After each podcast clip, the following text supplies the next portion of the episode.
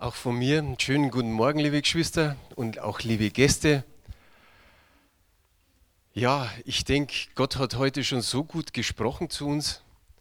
Man könnte fast einfach in dem bleiben, was, was, wir, was gesprochen wurde und einfach das nochmal viel intensiv äh, vielleicht in das Herz dringen lassen. Und dann könnte man eigentlich schon wieder heimgehen. Aber gut, ich habe eine Botschaft mit dabei. Sie steht im zweiten Korintherbrief, Kapitel 2, die Verse 14 bis 17. Das ist jetzt aus der Schlachterübersetzung. Und da heißt es, Gott aber sei Dank, der uns alle Zeit in Christus triumphieren lässt und den Geruch seiner Erkenntnis durch uns an jeden Ort offenbar macht. Denn wir sind für Gott ein Wohlgeruch des Christus unter denen, die gerettet werden und unter denen, die verloren gehen. Den einen ein Geruch des Todes zum Tode, den anderen ein Geruch des Lebens zum Leben. Und wer ist hierzu tüchtig? Denn wir sind nicht wie so viele, die das Wort Gottes verfälschen, sondern aus Lauterkeit von Gott aus reden wir vor dem Angesicht Gottes in Christus. Welch ein wunderbarer Text. Und die einen, die letzte Woche schon da waren, haben es wenigstens erfahren. Ich habe beim Jahreswechsel einfach mal unter, sage ich mal, bestimmt 50 verschiedenen Versen einen Vers gezogen für uns als, als Familie, als Gemeinde. Und da ist eben der, oder zumindest der Anfang des 14. Vers dabei rausgekommen, wenn es hier heißt, Gott aber sei Dank, der uns alle Zeit in Christus triumphieren lässt. Wie wunderbar ist das? Und da wird vielleicht auch der ein oder andere jetzt sagen, oh, oh, oh, das habe ich bisher noch gar nicht so erlebt. Irgendwie empfinde ich nicht so, dass ich, ich sage immer, alle Zeit triumphiere oder dass, dass er mich alle Zeit triumphieren lässt. Die anderen werden sagen, wieso? Der Vers ist doch wirklich der Hammer. Der zeigt uns doch wirklich, oder erinnert uns immer wieder, wo ist unser Stand? Wir stehen an der Seite Jesu Christi, an der Seite des Siegers und er lässt uns mit triumphieren. Das ist doch wunderbar. Und ich hoffe wirklich, dass dieser Vers oder diese Verse uns nicht nur, wie man so schön sagt, durchs, durchs Leben begleitet oder durchs Jahr hindurch begleitet, sondern eher, dass dass da was arbeitet an unseren Herzen, dass das zur Realität wird, dass das unser Lebensstil wird und auch bleibt.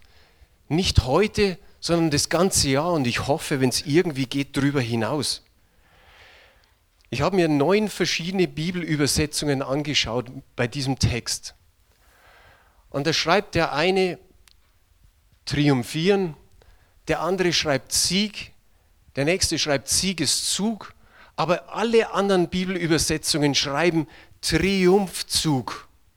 Und ich finde, das ist ein wunderbares Wort, wenn triumphiert wird, wenn, wenn ein Zug stattfindet, wo derjenige triumphieren kann.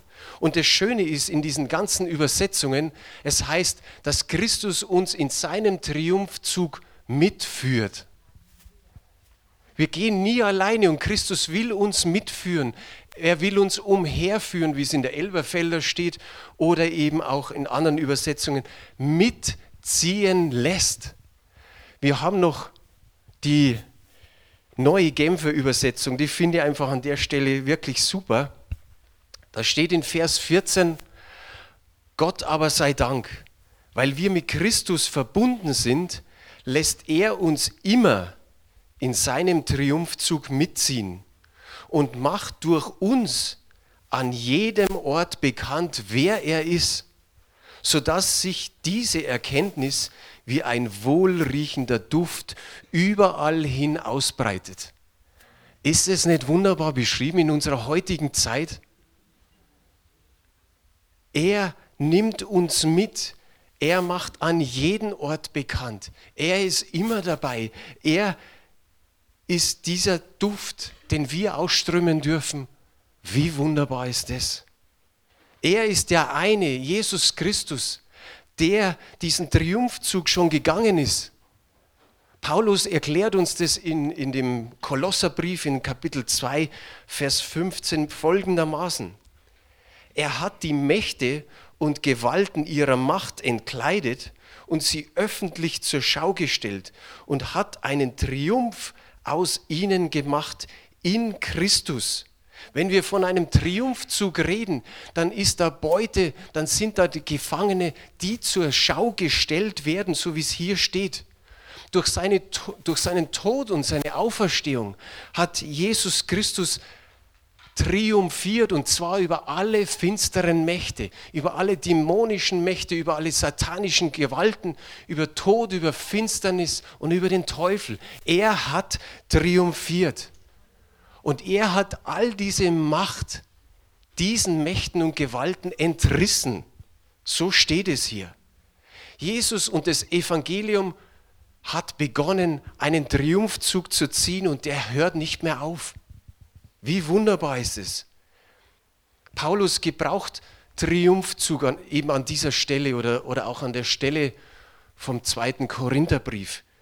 Und das ist natürlich ein Bild vom Militär, das ist ein Bild von der damaligen Zeit, von den Römern. Und ich habe mal versucht, es möglichst knapp zusammenzufassen, wie das ausschaut. Zu einer Feier eines großen Sieges für einen römischen Feldherrn haben sie die ganzen Straßen geschmückt, da wo er in, in Rom eingezogen ist, nach seinem großen Sieg. Aber ganz vorne waren Stande, äh, äh, ja, Staatsbeamte und Trompeter und Posaunenbläser. Als nächstes ist dann die, die Kriegsbeute gezeigt worden, die ist in diesem Zug mitgezogen worden da waren die Kostbarkeiten einfach und das Volk hat sehen können, welchen Sieg hat dieser Feldherr errungen. Dann kam dahinter ein Opferstier, dann waren die Gefangenen da und auch da die, die, die ich sage mal, die, die Regierenden, die Führer, die Fürsten, die Feldherren von der gegnerischen Macht, die hier vorgeführt worden sind, zur Schau gestellt worden sind. Dann kamen die Musiker und dann kamen die Priester, die ihre Weihrauchfässer hin und her schwenken, sodass die ganzen Straßen erfüllt waren von diesem Duft. Und dann erst kam der Feldherr. Der war auf einem Prunkwagen, er stand darauf und vier weiße Rösser haben diesen Wagen gezogen. Und er hatte ein Purpurkleid an, ein Purpurgewand und darauf waren goldene Palmblätter gestickt. Und er hatte ein Elfenbeinzepter in der Hand und es heißt, dass ein Sklave bei ihm stand und hat die Krone über seinem Haupt gehoben. Hinter ihm sind die Angehörigen mit Pferden geritten.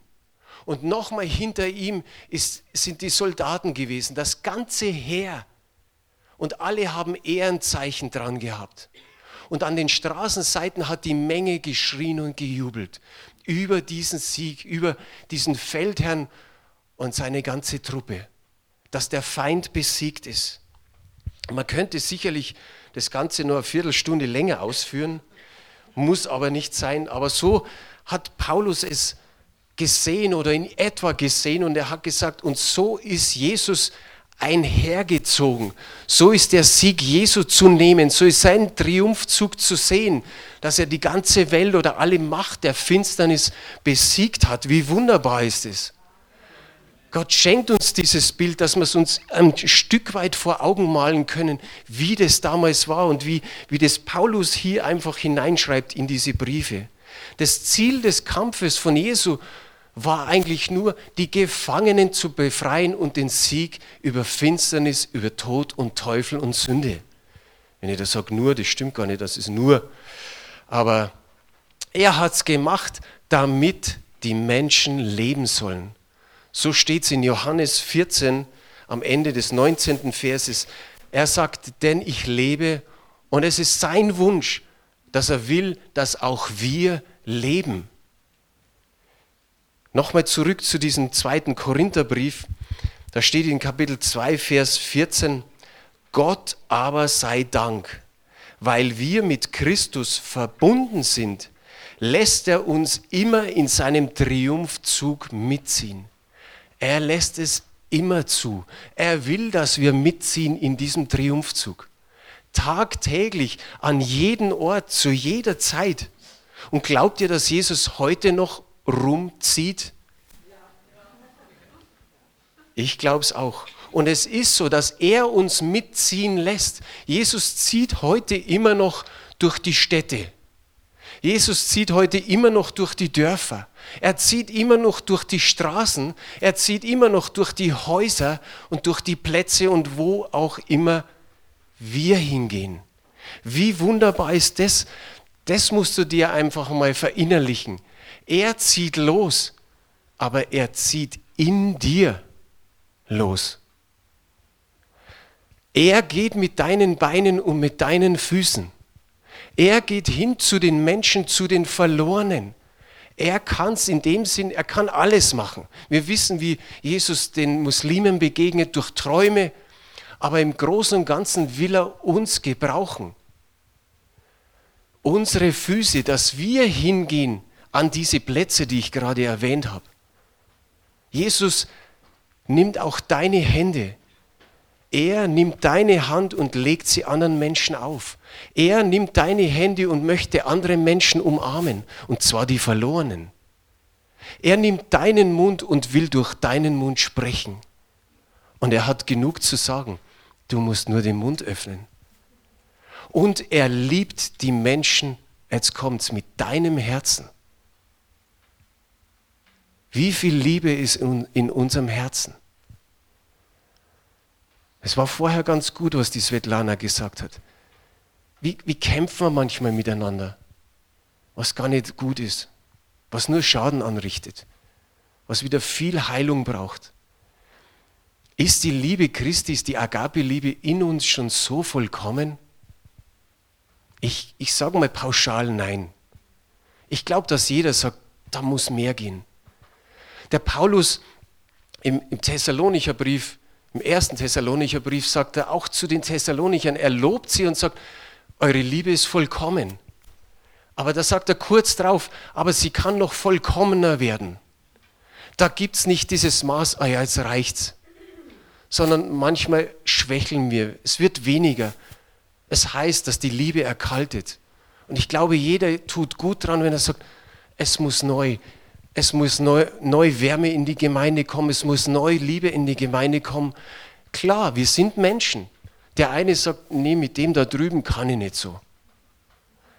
Das ist auch okay. Paulus sagt, glaube ich, im, im, im Kolosserbrief, ertragt einander in der Liebe. Aber wir müssen immer sehen, dass wir Schwestern und Brüder sind. Und da muss die Agape-Liebe da sein, den, den Bruder und die Schwester zu lieben in Christus. Es muss nicht jeder der beste Freund oder die beste Freundin sein. Aber wir brauchen diese Liebe. Warum? So wie Svetlana gesagt hat, im Hauskreis können wir üben und in der Gemeinde können wir auch üben. Ich bin mir nicht sicher, Micha 6 oder was heißt, dass Gott etwas fordert und zwar, dass wir Liebe üben. So steht es in der Luther-Übersetzung. Und genau das ist es. In der Gemeinde können wir diese Liebe üben und dann rausgehen und diese Liebe den Menschen zeigen. Weil wenn wir uns hier herin nicht lieben, schaffen wir es dann überhaupt draußen Überleg mal. Er führt uns an alle Orte, dass wir ein Wohlgeruch Gottes sind. Die Verse 15 und 16 sagen uns, denn wir sind für Gott ein Wohlgeruch des Christus unter denen, die gerettet werden und unter denen, die verloren gehen. Den einen ein Geruch des Todes zum Tode, den anderen aber ein Geruch des Lebens zum Leben. Da geht es nicht um den eigenen Geruch, den eigenen Wohlgeruch, sondern wenn Jesus in dir ist, dann sollte Jesus eigentlich aus unseren Poren heraus duften. Ist so, oder? Wenn Jesus in uns drin ist, dann soll sein Geruch rauskommen. Unserer ist nicht oft der beste. Aber ihr versteht mich. Jesus in dir. Jesus in dir, der durch uns wirkt und wir dadurch ein Wohlgeruch sind. Von Abel an hat es angefangen. Die Menschen haben reine Tiere für Gott geopfert. Und das geht von einem Menschen bis zum nächsten, immer so weiter. Und bei Noah hat es einfach geheißen, der Herr roch den lieblichen Geruch. Aber Jesus war, das Lieb oder war der lieblichste Geruch eines Opfers für Gott. Er hat den Heilsplan, den Heilswillen Gottes erfüllt. So steht es in Epheser 5, Vers 2. Das ist aus der Luther-Übersetzung. Und lebt in der Liebe, wie auch Christus uns geliebt hat und hat sich selbst für uns gegeben als Gabe und Opfer Gott zu einem lieblichen Geruch. Hier haben wir das verbunden, was wir gerade erwähnt haben. Hier ist die Liebe, dass Gott so uns geliebt hat, wie es hier steht. Wie auch Christus uns geliebt hat und hat sich selbst für uns gegeben. Und dann kommt dieses Opfer, der liebliche Geruch für Gott. Unser Auftrag als Wohlgeruch gilt, ich sage mal in doppelter Weise. Da ist für die einen, die gerettet werden, und für die anderen, die verloren gehen. Der Paulus hat uns, ich denke mal, in allen Stellen, wo er schreibt, an allen Briefen, wo er schreibt, diese Beispiele gegeben, dieses gerettet werden und dieses verloren gehen. Ich will nur zwei Beispiele geben. 1. Korinther 1, Vers 18, da heißt es, denn das Wort vom Kreuz ist eine Torheit denen, die verloren werden. Uns aber, die wir selig werden, ist eine Gotteskraft. In 2. Thessalonicher Kapitel 2, die Verse 9 und 10, führt das etwas mehr aus. Der Böse aber wird in der Macht des Satans auftreten mit großer Kraft und lügenhaften Zeichen und Wundern und mit jeglicher Verführung zur Ungerechtigkeit bei denen, die verloren werden, weil sie die Liebe zur Wahrheit nicht angenommen haben, dass sie gerettet würden. Es kommt immer wieder dieses verloren, gerettet, verloren, gerettet. Jesus selber sagt, wer mich nicht bekennt vor den Menschen oder wer mich bekennt vor den Menschen, dem will ich auch vor dem Vater bekennen. Aber wer mich verleugnet vor den Menschen, den werde ich auch vor dem Vater verleugnen. An anderen Stellen sagt er, wie wichtig die Nachfolge ist, das Kreuz auf sich zu nehmen oder eben dann sagt, was Hilfe ist dem Menschen, wenn er die ganze Welt gewönne, aber Schaden an seiner Seele nehme. Er hat weitere Beispiele. Zwei Augen, zwei Füße, zwei Hände. Er sagt, reiß dein Auge aus, wenn es dich zum Abfall verführt. Dann ist es besser, du gehst mit einem Auge in das Leben ein. So wird es bezeichnet. Du gehst mit einem Auge in das Leben ein, als mit zwei Augen in die ewige oder in, in, das, in das höllische Feuer geworfen zu werden. Und das Gleiche sagt er eben mit den Füßen und mit den Händen. Er sagt, hack die eine Hand ab, hack den einen Fuß ab, der dich zum Abfall verführt. Lieber gehst du eben mit einem Auge, einem Fuß und einer Hand ins Leben ein, als mit zwei Füßen, zwei Händen und zwei Augen in das ewige Höllenfeuer. Und zu den Pharisäern sagt er noch, wie wollt ihr denn der höllischen Verdammnis entfliehen? Es muss Buße getan worden, es, äh, werden, es muss umgekehrt werden.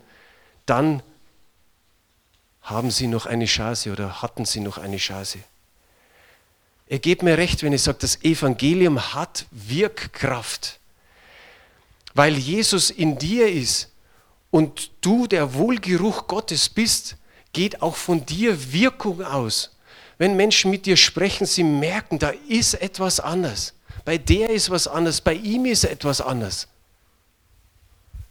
Aber wir müssen unseren Mund öffnen.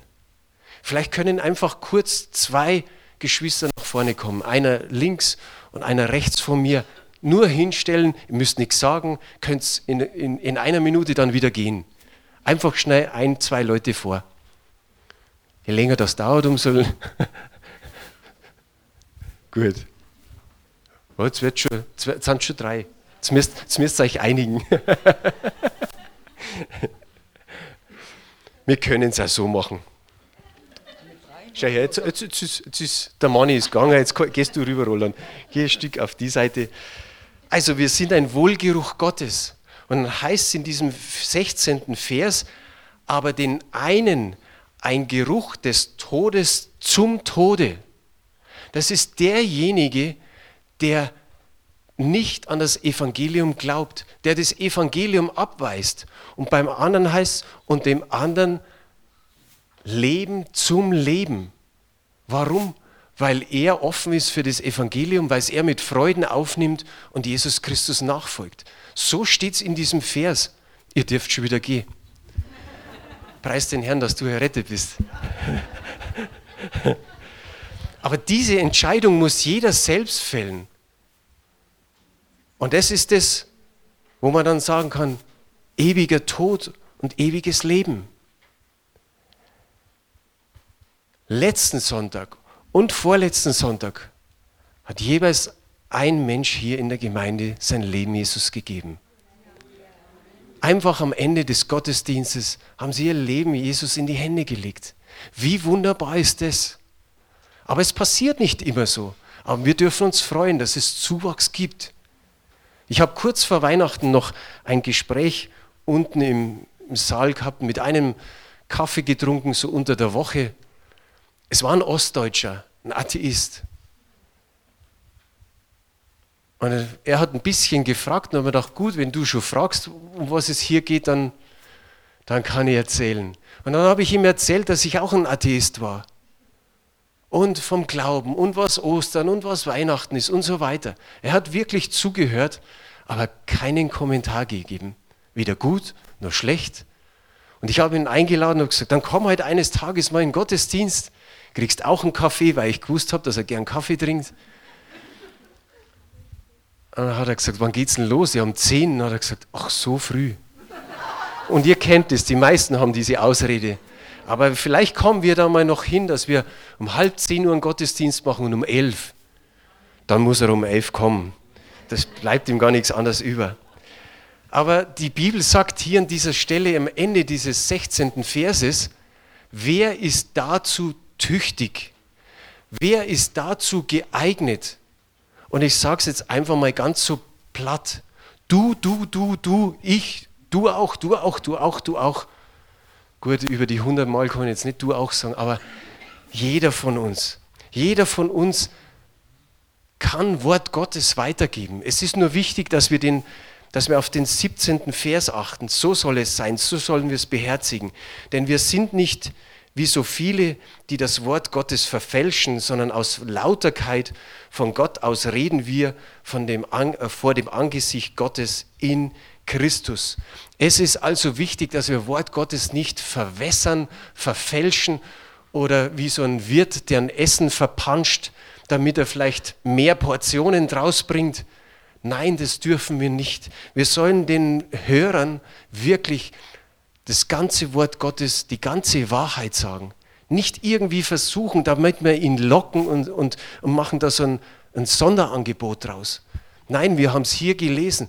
Gott denkt schwarz und weiß, da gibt es nicht diese Grauzone. Also keine Kompromisse machen, nicht irgendwie was verschweigen, sondern den Menschen wirklich die gute und sie heißt ja frohe Botschaft weitersagen. Du bist ein Botschafter an Christi Stadt. Sag's mal schnell den Nachbarn. Jetzt bleibt da nichts anderes mehr über. Jetzt bleibt dir nichts anderes mehr über. Ist jetzt nicht schmusen da hinten. Das habe ich, glaube ich, jetzt dreimal gesagt. Du bist Botschafter an Christi Stadt. Du bist der Lebensbringer oder wie man es hier bei diesen Beispielen gesehen hat.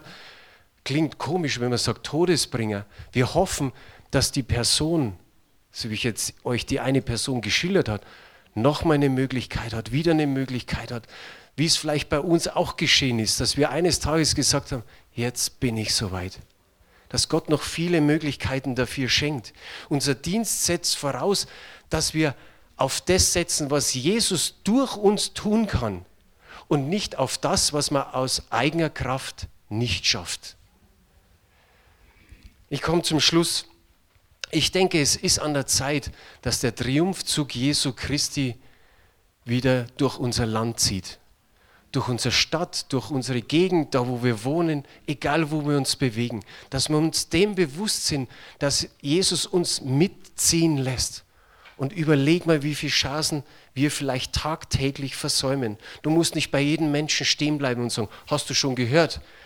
Aber ich glaube, dass auch der Geist dich leitet, dass du sagst, geh mal an die Person ran, geh mal hin, lass dich wirklich von Jesus mitziehen, so wie es in der neuen Genfer Übersetzung heißt. Wir sollten wieder in diesem Sieg leben, wie ich am Anfang gesagt habe, dass wir wissen, wir haben einen ganz besonderen Stand. Wir gehören zum Sieger Jesus Christus. Und wenn wir noch nicht drin stehen richtig, dann lasst uns damit beginnen. Wir wissen nicht, wann Jesus wiederkommt. Er hat gesagt, bald. Ja, jetzt wissen wir wenigstens, dass jetzt zumindest nach fast über 2000 Jahren sehr bald ist. Aber genaueres wissen wir noch nicht. Und ich hoffe, dass diese Losung uns trifft, dass wir mit der leben können, dass wir sagen, ja, die, die schiebt mich förmlich mit, die lasst mich in diesem Triumph zu gehen, dass wir alle Zeit an allen Orten triumphieren. Wow. Und dass Menschen wirklich von der Liebe Christi, von der Gnade, von seinem Erbarmen, von seiner Güte durch uns erleben und eines Tages mit uns marschieren. Amen.